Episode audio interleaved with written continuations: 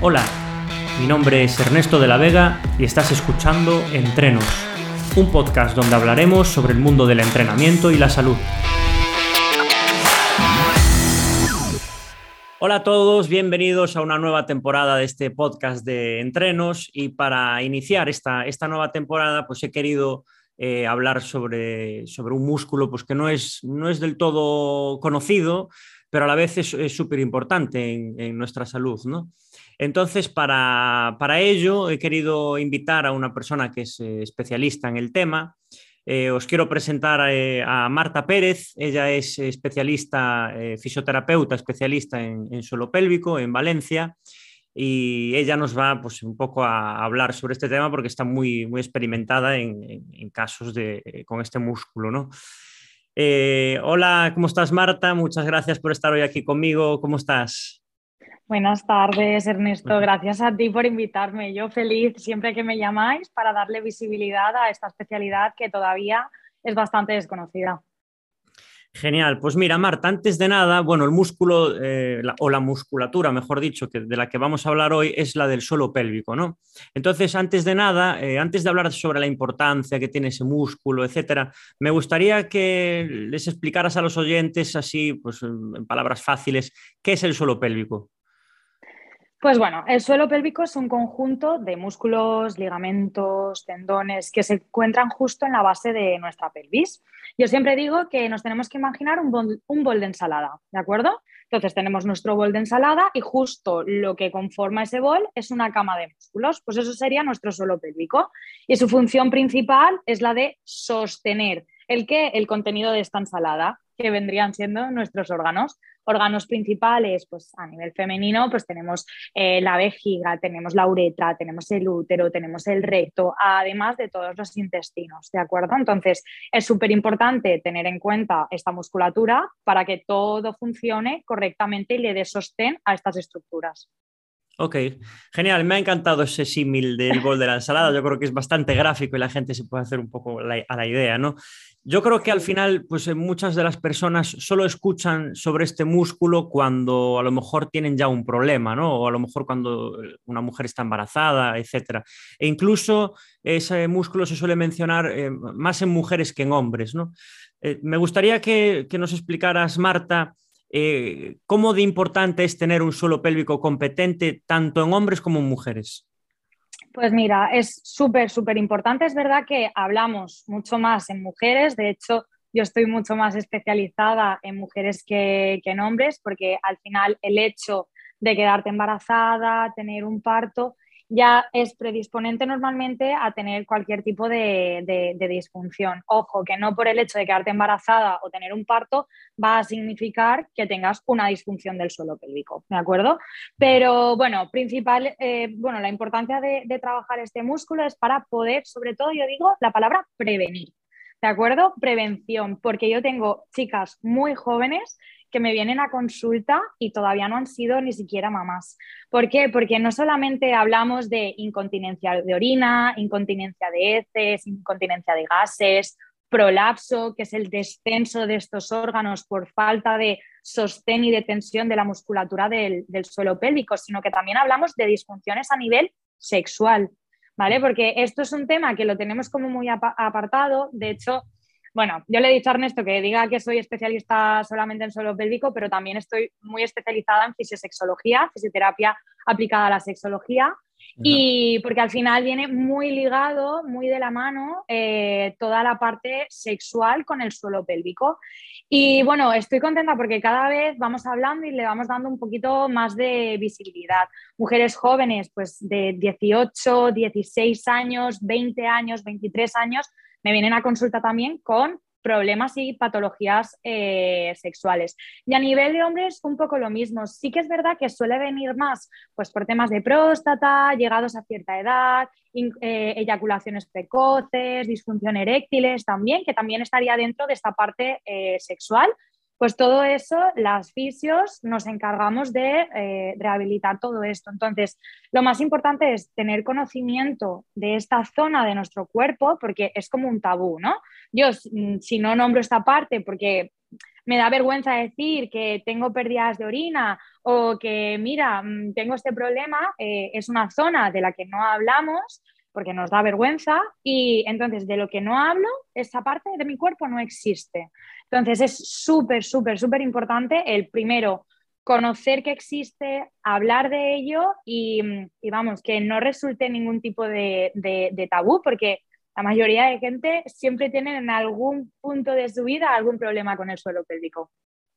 Es cierto eh, lo que dices, eh, Marta, que a lo mejor incluso hasta se llega a normalizar esa situación en la que una persona tiene incontinencia y a lo mejor pues eso, de repente se está riendo y se le escapa un poquito y lo normaliza, ¿no? Realmente eso no es normal y es algo que se puede eh, corregir, ¿no? Exacto, se puede corregir y se puede prevenir también. Sobre todo, a mí lo que me llama mucho la atención y me lo dicen bastante en consulta, es que me vienen porque, mira, estoy preocupada porque me río y me salen unas gotitas. He visto, pues, en un post tuyo que eso no es normal. Pero mi madre o mi abuela me han dicho, ala, qué exagerada, si yo llevo compresas y no pasa nada, eso es una cosa que le pasa a todas las mujeres. Pues no, o sea, que en los anuncios y en la televisión salga y se venda como normal el llevar una compresa, eso no significa que realmente tengamos que vivir con ello toda la vida, porque hay veces que trabajando un poquito suelo pélvico es que ya tienes el, el problema solventado y hay veces que es más por falta de desconocimiento de esta zona que no por un problema real estructural. ¿Vale? Entonces hay veces que con una única consulta, única, una única valoración, vemos cuál es este problema y vamos enseguida, hay veces que en una sola consulta se arregla. La regla, pues mira, fíjate, es que al final em, es cierto que, a ver, antiguamente no se hablaba apenas del suelo pélvico, ¿no? Nuestras madres y abuelas, pues a lo mejor incluso hasta no se les mencionó el trabajo del suelo pélvico. Eh, gracias a Dios, pues con la ciencia que va avanzando y todo, pues hoy en día ya se habla, se habla más, pero quizás al ser un músculo que no se ve, pues a lo mejor también por eso la gente, o, incluso es difícil de percibir, o la sensación de trabajo no es eh, lo mismo que con otra musculatura, pues quizás por eso no se trabaje, ¿no?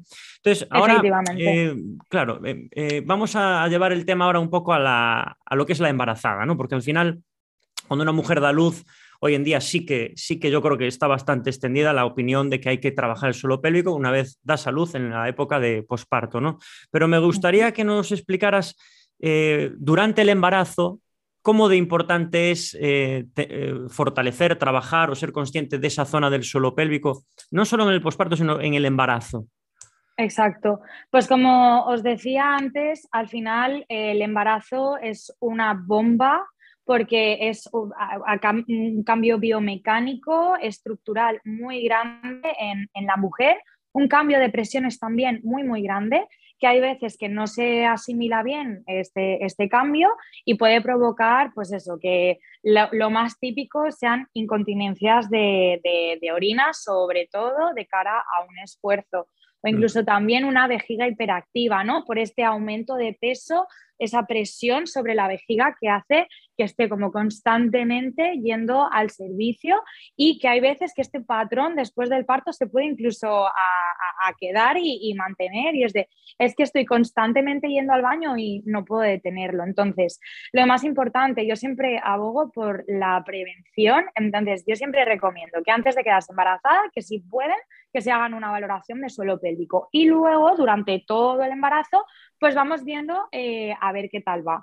¿Por qué? Porque sí que es verdad que, eh, y sobre todo lo que me he estado dando más cuenta, que esto se comenta muy poquito, es que tú puedes venir perfectamente, ¿no? Decimos, uy, tienes el suelo pélvico, perfecto.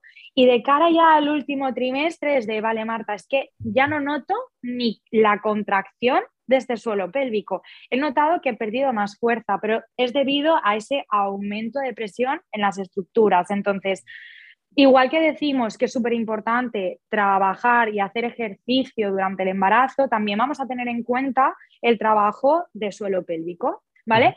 Podemos hacer trabajo de suelo pélvico de forma aislada, trabajando ejercicios de Kegel, ¿vale? Que son los ejercicios de contracción, aguantando las ganas de hacer pis y relajación, pero también los vamos a, implementar en otras actividades del día a día o incluso en las clases, las sesiones que normalmente suelen hacer, pues tipo pilates, yoga, ejercicio de fuerza, yo ahí metiendo el ejercicio de fuerza tan importante durante el embarazo.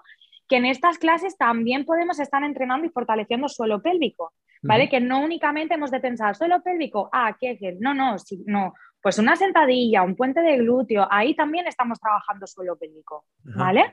Entonces, súper importante el conocer lo que decíamos, el, aunque no lo vea, yo tengo que ser consciente de mi musculatura, al igual que el transverso abdominal, musculatura profunda del abdomen, súper importante también durante el embarazo, y eh, cuidar, cuidarlo durante pues esto, todo el proceso. Es verdad que se decía eh, que eh, hasta una semana 34 podíamos trabajar suelo pélvico, pero bajo mi experiencia clínica, eh, yo de hecho lo estaba haciendo y he visto que no, que realmente podemos estar trabajando suelo pélvico hasta el mismo día del parto, porque no va a influir realmente a la hora de, de, dar a luz, ¿no? Lo típico de, madre mía, es que si tengo el suelo pélvico fuerte, me va a influir de cara a este parto. Para nada, ese día la musculatura se relaja por completo y hay una distensión eh, muscular muy, muy grande. Entonces, no hay ningún problema realmente, siempre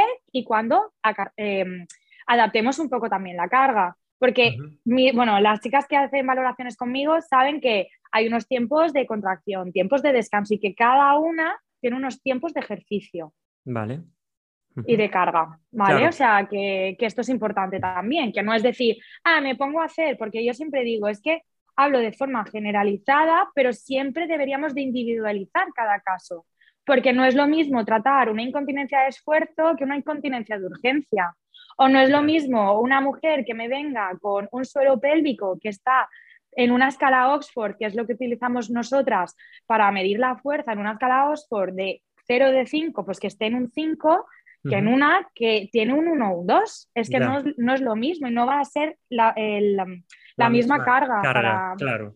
Como en todo, sí, que al final va a depender del caso personal de porque cada embarazo es un mundo y cada persona es un mundo, etcétera, ¿no? Yo creo que lo has dejado bastante claro y la gente pues se tiene que quedar con que al final ya no solo en el embarazo y el posparto, sino que es un músculo del que mínimo hay que ser consciente, ¿no? Luego a, darle una dosis de trabajo según cada persona, pero una valoración eh, por parte de un fisioterapeuta es súper importante. Eh, ahora, Marta, me gustaría eh, también formularte una pregunta que se hacen muchas chicas que están embarazadas que pues a lo mejor se, cuestionan si, si, el embarazo, si, perdón, si el parto es cesárea o vaginal cómo influye de si realmente, porque algunas dicen, no, es que yo mi parto fue por cesárea, entonces el suelo pélvico pues tampoco hace falta que lo, que lo trabaje. Eh, ¿Qué le dirías a esta persona?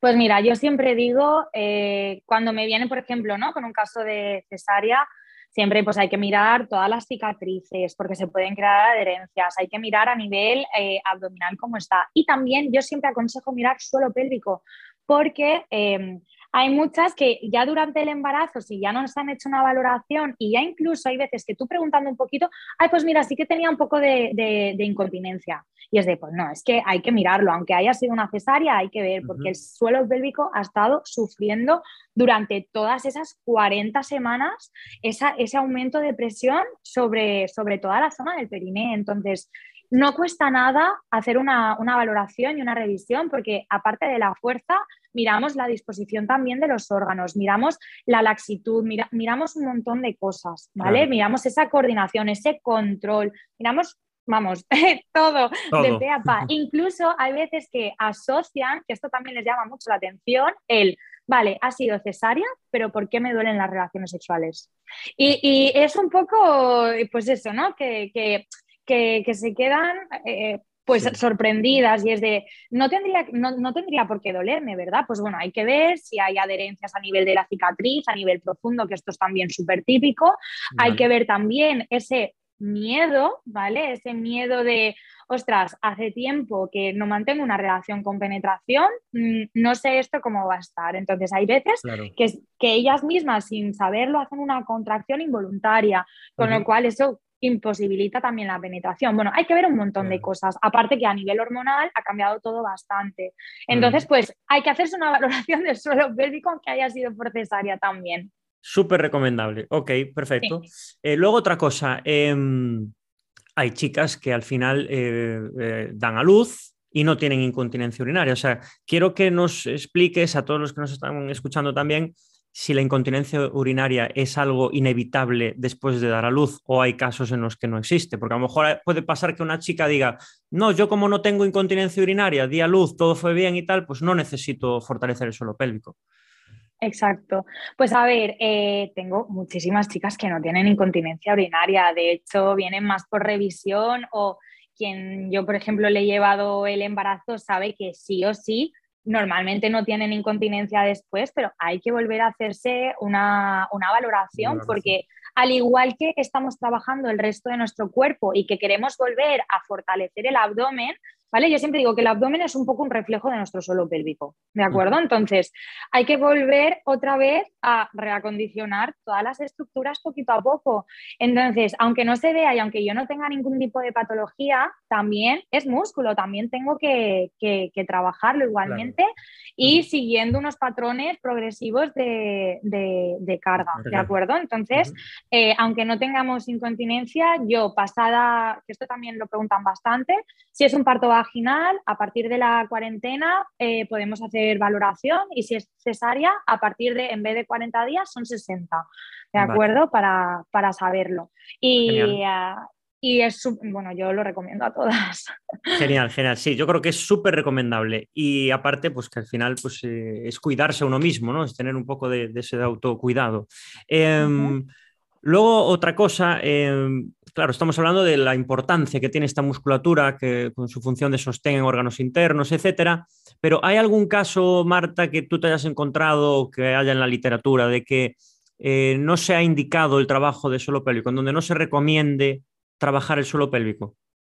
Vale, pues en sí, cuando no se recomendaría es en casos de esa hipertonía, no me gusta llamarlo hipertonía porque no es, en mi caso no es que sea un exceso de tono, muchas veces es eh, poco, poco control de, esta musculatura, ¿no? En casos, por ejemplo, pues de vaginismos, dolores o molestias en las relaciones sexuales, no es tanto de fortalecer, sino primero tener el control de, esta parte muscular y sobre todo hay veces que necesitamos trabajar más la relajación, ¿no? Pero que bueno, al final la relajación se consigue pues teniendo ese, ese, control de apretar y soltar, exacto. Porque hay veces que es de, no, si yo estoy relajada, no, no, si es que estás apretando que no puedes apretarme más. De hecho, algún caso me he encontrado que la orden estaba cambiada, es decir, cuando tú, por ejemplo, ibas a hacer una valoración, estaba completamente en tensión. Si tú le decías, que, que, contrajese era cuando relajaba. O sea, que dices, ostras, pues eso que, hay que, valorar muchas veces y es más el control y el conocimiento de, la, zona. Pero serían estos casos, básicamente, sí.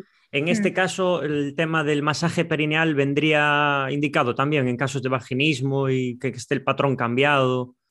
Exacto. A ver, sobre todo, bueno, yo cuando existe esto siempre recomiendo primero mm, valorarse mucho, mirarse, porque lo que decimos, lo que no veo y no conozco, mi cuerpo no, no, no sabe cómo, cómo tengo que empezar a, trabajar esa zona. Entonces tenemos que empezar a crear otra vez como esas eh, conexiones. Entonces lo primero pues cogeríamos un espejo, empezaríamos a apretar y relajar, viendo cómo se mueve nuestro perine y luego empezaríamos también con masajes perineales, pero ojo, es que cada caso es distinto y cada masaje perineal también es distinto. Decimos masaje perineal así como, ah, es un masaje y no, realmente hay muchas técnicas y cada una necesita pues una en concreto, ¿no? Igual que para una cicatriz, pues cada cicatriz hay veces que se trata de una forma diferente. Pues lo recomendable es acudir a tu fisio de suelo pélvico y que te especifique cómo deberías de trabajarlo, cuánto tiempo, en qué posturas y todo. Genial, genial.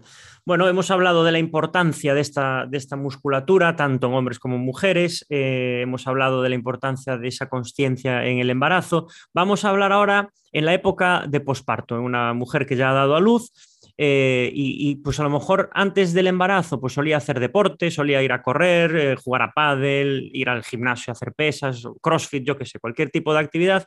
Y esa, y, esa, y esa chica que ha dado a luz pues se pregunta pues cuándo puede volver a retomar esa, actividad que hacía, que hacía antes del embarazo. Entonces, claro, ¿cómo, cómo ella puede, puede saber cuándo es el momento? ¿no? ¿Cómo, cómo sería ese protocolo de recuperación?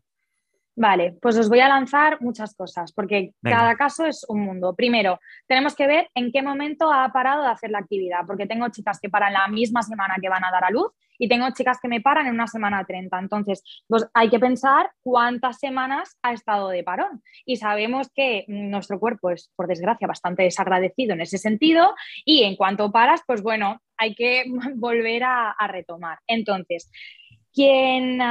quien ha estado durante, eh, pues eso, hasta el final, realmente, incluso yo después del parto, ya empiezan con pequeñas respiraciones y pequeñas activaciones eh, del transverso abdominal, pequeños bombeos de suelo pélvico para ir otra vez activando de nuevo. O sea que desde semana cero, por así decirlo, ya podemos ir haciendo como pequeñas cosas, siempre de forma suave y siendo muy consciente. Ya digo, no es una activación, simplemente, o sea, no es, no es un trabajo, sino, perdón, es una, es una activación. Es una carga muy ligera, ¿no? Un algo muy suave. Hmm. Exacto, son respiraciones, es ese control postural, es ese pequeño, ese pequeño bombeo para ayudar a drenar toda la zona, porque mm, el útero tarda eh, de 10, 12 días más o menos en volver otra vez a su estado natural. Entonces tenemos que tener en cuenta que esa primera primera semana, segunda semana, tenemos que estar lo más en reposo posible. ¿Para qué? Pues para que todo vaya volviendo poco a poco al sitio, pero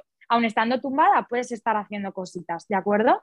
Entonces, yo realmente eh, aconsejo que, bueno, depende, ¿no? Pero a partir de la cuarentena hacemos esa valoración y ya empezamos con ejercicios, ¿vale? Entonces, yo empiezo bastante suave, ¿de acuerdo? A partir de esa semana 5, mm, 6, yo ya empiezo con ejercicios suaves de, pues eso, de activación, de mucha movilidad, de mucha conciencia corporal, pero ya, y estoy colocando en distintas eh, posiciones.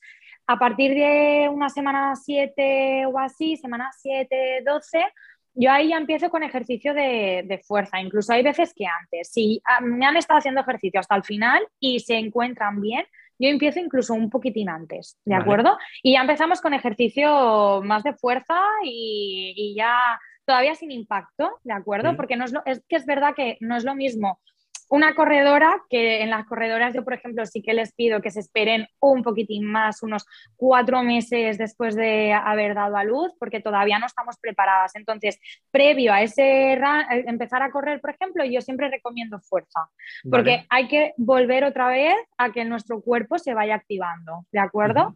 Entonces, eso, y luego ya pasaríamos pues a una fase 3 más o menos, que ya le podemos empezar a meter eh, ese impacto al cuerpo, que es sobre a partir de la semana 19 más o menos después de, de haber dado a luz, que son esos cuatro, cinco meses. A partir de ahí yo ya, yo ya empiezo a meterles eh, impacto, ¿de acuerdo? Pero eso, yo siempre empezaría con ejercicio de fuerza si queremos empezar, pues, pues eso, ya, ya con ganas, ¿no? Bien, bien. Entonces, sí, acondicionando el cuerpo antes de, dar, de meterle impacto. Genial. Que, claro, hay chicas que sí han ido a, revisión ¿no? del suelo pélvico a hacer una, una valoración, pero probablemente haya otras que no, pues, pues o desconocimiento por no, conocer a ningún profesional o, lo que sea. Entonces, háblanos de ese biofeedback, de cómo la, persona tiene, te, puede preguntar, ¿cuándo sé que mi suelo pélvico está en buen estado? ¿Cómo puede esa persona percibir y ser consciente de que su, tono muscular, su estructura está, está correcta para poder pues, someterse a impactos o lo que sea? Exacto, pues mira, lo primero y también que os lo quería comentar ahí, eh, es ver que no hay ningún tipo de incontinencia, no tengo pesadez en la zona vaginal, no, siento cosas raras en esa estructura, que en, el momento que hay algún tipo de alteración o infecciones, cosas así, es de hmm, algo raro está pasando, o pequeño estornudo y o eh, voy a hacer una pequeña carrerita, tengo esa pérdida, o pérdidas de gases que no podamos tampoco controlar. Todo eso, incluso también de, de, heces, ¿vale? Pero eso suele ser más por, desgarro después del, parto. Pero bueno, que todo eso em, tenemos que tenerlo en cuenta, que va a ser un indicativo de que algo no está, no está funcionando correctamente. Sí que es verdad que normalmente las, me he encontrado que las mujeres que hacen deporte, eh, la verdad que el suelo pélvico suele estar bastante bien. ¿Por qué? Pues porque hay una activación refleja. Siempre, ¿de acuerdo? Aunque ellas no sean conscientes, al igual que nosotras cuando vamos a, bueno, y vosotros también, cuando vamos a estornudar, por ejemplo, hay una activación refleja o debe haber una activación refleja de esta musculatura, pues en el momento que estás haciendo impacto, en el momento que estás haciendo ejercicio de fuerza, esa musculatura también se contrae. ¿De acuerdo? Entonces, a no ser que haya algún tipo de patología, pues entonces consideramos que está, que está todo bien. Vale. Ahora que has hablado de, de, esa activación refleja, de que al final, pues seguramente hay una correlación. Una persona sedentaria probablemente tenga más problemas con el suelo pélvico que una que está activa. Bueno, obviamente el término medio es lo mejor, porque a veces con el exceso de ejercicio de impacto también puede haber problemas. Digamos que una persona que hace ejercicio más o menos controlado, moderado, pues eh, va a tener de manera refleja un, un, buen estado de ese músculo. Eh, quiero, quiero que nos hables sobre el glúteo. ¿Qué relación tiene ese músculo del glúteo y tener un glúteo fuerte eh, con la salud del suelo pélvico? Pues bueno, a ver, yo últimamente siempre digo, trabaja ese culete a tope, pero igual que digo que trabajen también el core, porque lo que no puede ser es, quiero un abdomen plano, pero no lo trabajo, o sea, bueno, pues todo tiene su, su aquel, ¿no? Entonces, cuando hablamos de suelo pélvico, yo os digo que es esa cama de músculos, tal, pero también tenemos que englobar tanto abdomen como glúteo. Realmente el, nuestro cuerpo no trabaja de forma aislada. Nosotros no trabajamos músculos normalmente de, forma ahí súper esto, sino que trabajamos en conjunto, ¿no? Entonces, eh, el suelo pélvico tenemos que pensar que también debemos de trabajarlo eh, de la misma forma. Podemos hacer los ejercicios de Kegel, igual que si cogiésemos unas mancuernas y trabajásemos únicamente pues, toda la parte de bíceps, pues podemos también trabajar Kegel, pero no es la única, o los únicos ejercicios que podemos hacer para trabajar suelo pélvico, sino que también, pues eso, es importante eh, trabajar pues glúteo, sobre todo porque es amortiguador de la presión también sobre esta zona. Entonces, bueno, y aparte de que eh, grupo muscular súper importante dentro del suelo pélvico, elevador del ano, como bien indica, elevador, ano, ano, culete, pues bueno, pues que, está ínfimamente relacionado con el suelo pélvico. Y sí que es verdad que, por ejemplo, muchas veces cuando me vienen con problemas de pérdidas de gases, en el momento que las pones a trabajar algo de glúteo, que se les soluciona el problema y no han hecho ni siquiera falta hacer ejercicios de Kegel. Vale, entonces pues bueno, eh, simplemente es eso, que, hay que englobar tanto glúteo, también tener en cuenta ese core para que la gestión de presiones sea lo más correcta e ínfima posible para que no nos vayan a perjudicar sobre, sobre suelo pélvico y que este culete pues que nos ayude bien a, amortiguar toda La, la, cara del suelo pélvico. Muy bien, muy bien. Genial explicado, Marta. Yo creo que quedó bastante claro. Hay otra cosa que les inquieta a, las chicas que dan a luz, ¿no? Que es algo que suele ocurrir a veces, que es la diástasis abdominal, ¿no? Después de, estar embarazada. Entonces, nos gustaría que nos explicaras qué es la diástasis abdominal y cómo eh, hay que hacer para recuperarse de esa diástasis. Exacto, pues mira, la diástasis abdominal como tal, así resumido, es la separación de los dos rectos abdominales, ¿de acuerdo? Entonces, cosas a tener en cuenta. Todas las mujeres tienen diástasis abdominal a partir de esa semana 34, 36 de embarazo, ¿vale? Yo siempre digo la 35 para arriba. Incluso hay quien ya parte antes de estar embarazada con, un poco de, separación de los rectos. Yo únicamente no me baso en esa separación de los rectos porque cada vez se está viendo más, que tenemos que ver esa tensión de la línea alba, tenemos que ver la fuerza también de toda la musculatura de las paredes abdominales, de esos rectos, de ese transverso, de esos oblicuos y de que, sobre todo, pues que, funcione todo correctamente, ¿no? Entonces, sí, está muy guay venir a consulta, pasar el ecógrafo, ver, ay, pues mira, tienes más de esos dos centímetros y medio de separación, pero hay veces que no hay tanta separación, hay menos de dos centímetros y medio, pero sigue el, abdomen estaba, estando abombado. Y esto es porque falta recuperar esa tensión de la línea alba que es ese tejido que, el, que, está uniendo las dos paredes del recto abdominal para que haga su función, que es la de sostener y darle tensión al abdomen para que se vea un poquito, pues eso, ¿no? Lo que queremos todas, un abdomen más plano y, menos abombado. ¿Vale? Entonces, pues eso, a valorar no únicamente la separación de los rectos, sino pues cómo está de fuerza, cómo está en relación con, con la musculatura accesoria, cómo está cómo está en general ese, ese abdomen, ¿de acuerdo? Entonces, ¿cómo podemos recuperar la diástasis? Pues bueno, tenemos 400.000 formas de, poder recuperarlo, tanto con respiraciones, tanto con hipopresivos, que ahora hablaremos de ello, tanto con ejercicios de, fuerza. Tenemos un montón de técnicas.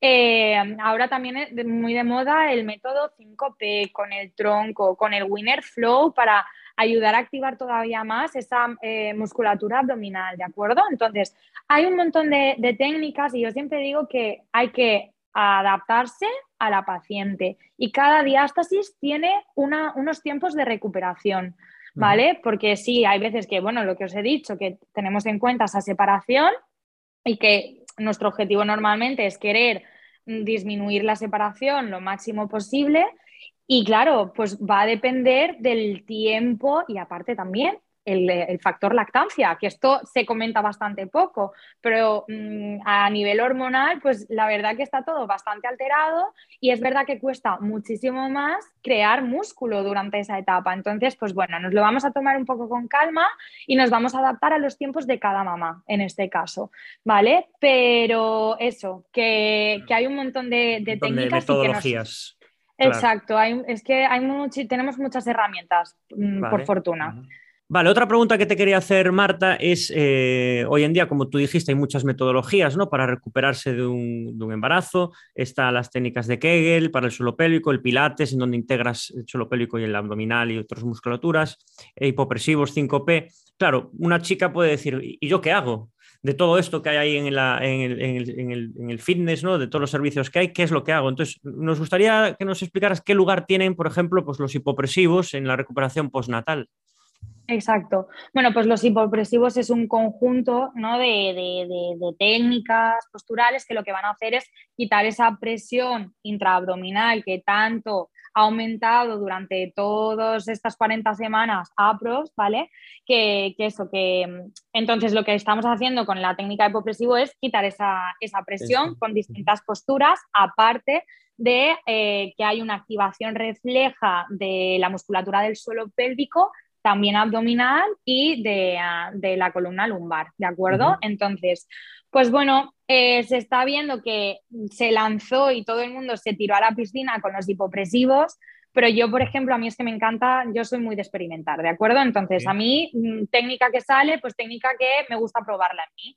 En mi caso, por ejemplo, hizo que con esa técnica, yo de tener un abdomen, pues que la verdad que estaba muy bien, me quité de hacer todos los abdominales, todos, incluso planchas, todo, y me puse a practicar únicamente hipopresivos. Pues en mi caso, por ejemplo, pues es que perdí toda la fuerza. Sí, estaba muy bien, yo continuaba teniendo pues mi abdomen plano y no sé qué, pero me faltaba la fuerza. Entonces, a día de hoy yo, por ejemplo, depende de para qué caso voy a utilizar los hipopresivos con una mamá o con otra, pero hay veces que por muchos hipopresivos que estén haciendo, no acaban de ver ese abdomen deseado que, que ellas quieren y es porque a lo mejor hay que complementarlo con o pilates o un programa específico que yo, por ejemplo, mm, a las mamis les hago un programa específico de recuperación postparto, con ejercicios de fuerza, con ejercicios también de respiración, con ejercicios posturales, ¿vale? Entonces, es, em, lo dicho, es un abanico muy grande, eh, yo por eso aconsejo el acudir a un profesional para que te ayude y, que te guíe, básicamente.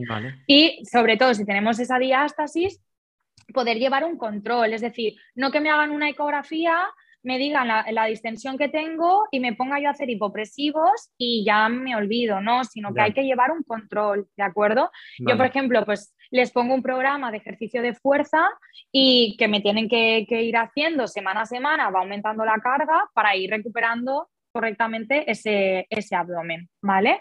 Entonces, yo lo que a día de hoy aconsejo, pues es un combo un poco de, de, todo, sobre todo mm. tener conciencia del transverso abdominal, que podemos hacer también flexión, patrón de flexión del tronco, que no pasa nada, siempre y cuando haya una buena activación de, mi abdomen, siempre ombliguito hacia adentro con, patrón de flexión, ¿de acuerdo?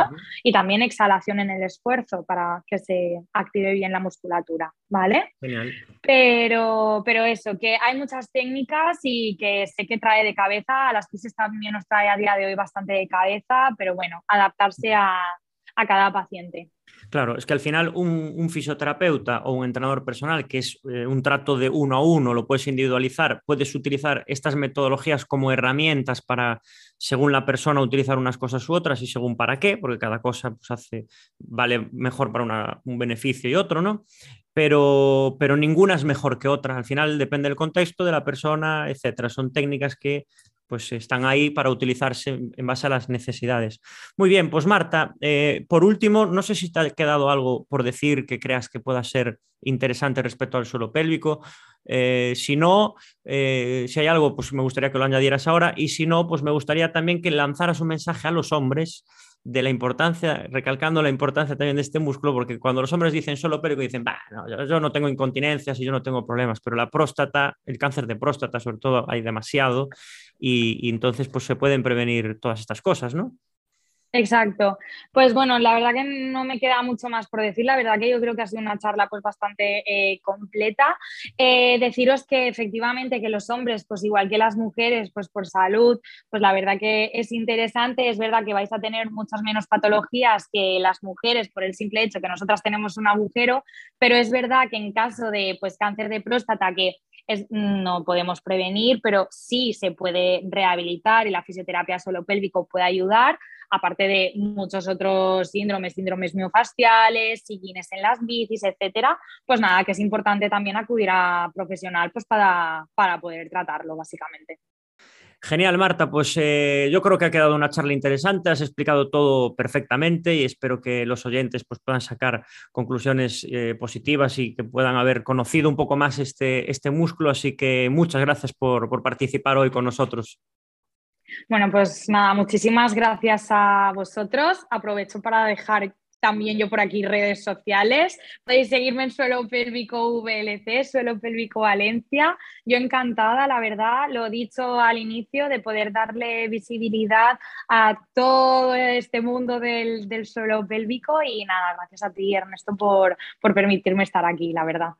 Muchas gracias, Marta. Genial. Y os recomiendo a todos pasaros por la cuenta de, Instagram de, Marta porque, bueno, publica contenido muy útil y cualquiera que esté interesado en el tema, pues eh, lo va a tener allí todo súper súper bien explicado. Pues nada, eh, nos despedimos ya con el primer episodio de esta nueva temporada de entrenos. Nos vemos en los siguientes episodios. Un abrazo a todos, chicos.